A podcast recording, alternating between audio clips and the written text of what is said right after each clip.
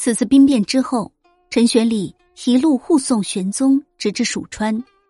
七百五十六年七月十三日，太子李亨在灵武自行登基，遥奉玄宗为太上皇，史称唐肃宗。在肃宗小心经营着和安史集团内部斗争矛盾不断的情况下，中央军逐渐找回优势。而在太子李亨与灵武称帝之后，唐朝的局面得到极大的稳定。在肃宗继位后的第二个月，郭子仪便于常山郡大败叛军。第三个月，郭子仪领兵同叛军鏖战于香吉寺，一战克复长安，随后便又收复洛阳。可见，太子李亨的继位使得唐朝局面得以稳定。那么，马嵬驿兵变之后。北上灵武的太子李亨为什么可以稳住局面呢？首先，太子李亨所以会在北上灵武后，便可以迅速的稳住局面，其主要原因在于，太子李亨当时得到朔方军方面的支持。以当时局势来看，潼关一战溃败之后，唐朝可以依仗的力量便只剩下两支，一支为中原地区节度使所组建的新军。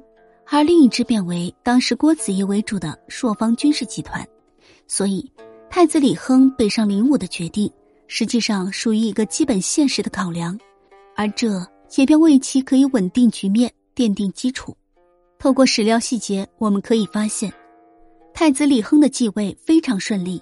其在到达灵武之后，旋即便出现了文武百官劝进的情况，当然。